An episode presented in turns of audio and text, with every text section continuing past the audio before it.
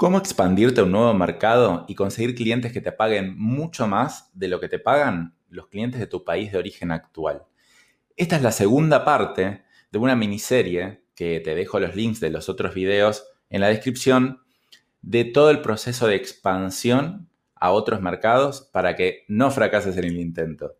En este video vamos a ver cómo consolidar tu propuesta de valor y adaptarla al país a donde quieras ingresar.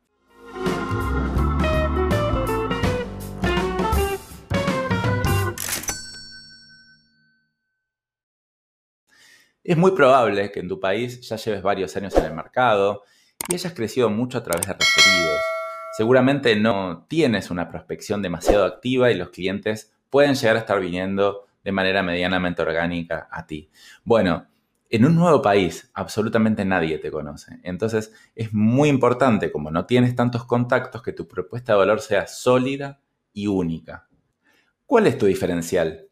Si ante esta pregunta tu respuesta es y brindamos atención personalizada o la verdad que entregamos excelente calidad de productos o servicios, te quiero decir que no tienes una propuesta de valor sólida, porque eso lo dice todo el mundo. Entonces, cuando yo me quiero comunicar con un mercado que no me conoce, no puedo salir a decir, contráteme a mí porque tengo atención personalizada. Tengo que ser muchísimo más específico y tener diferenciales de puntos específicos que estén buscando los clientes que nadie más en el mercado lo esté ofreciendo. Ahora, no te asustes. Puede ser que tengas una propuesta de valor suficientemente sólida, pero tengas que trabajar en la comunicación de la misma, cosa que tal vez no hiciste con tus clientes actuales. Entonces el ejercicio que tienes que hacer es ponerte a pensar en qué eres único, qué están demandando los clientes que en la oferta de origen no lo pueden conseguir. Puedo decirte un ejemplo entrega garantizada dentro de las próximas 24 horas. Eso podría ser una muy buena propuesta de valor si lo que se quejan los clientes es las fallas en las entregas o las demoras en las entregas. Puede ser eso o cualquier otra cosa. El tema es que seas específico. Ponte, por ejemplo, del lado de un potencial cliente. ¿Por qué te iría a comprar a ti si tu oferta es exactamente igual o muy parecida que un competidor local y encima tiene que comprarle a alguien que está fuera del país que le genera un poco más de desconfianza? Con ese criterio, como tú elegirías como cliente, también tienes que pensar en tu oferta del otro lado.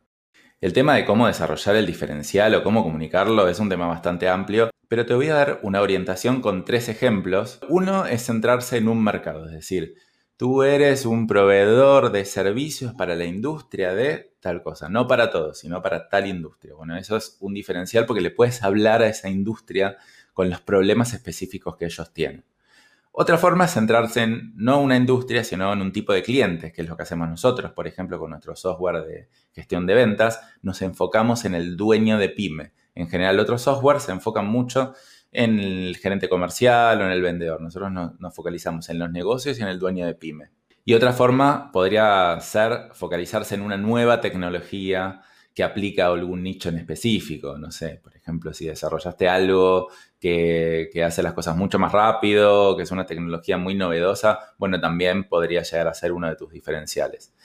Los diferenciales en general son una suma de atributos que te ofreces. Puede ser una combinación de atención rápida con producto novedoso. Cuanto más tengas, vas a poder generar un impacto mucho más grande y la persona, aunque tenga falta de confianza porque tú no estés presente en el país y no te conozco hace mucho tiempo, eres tanto mejor que sus competidores que la verdad que no tiene sentido no contratarte. La verdad que encontrar un diferencial real y único es la parte más difícil de generar una expansión. Realmente te tienes que replantear un montón de cosas internas en tu empresa, redefinir un montón de cosas y trabajar en lo que se llama Product Market Fit o el fit entre tu producto y el mercado.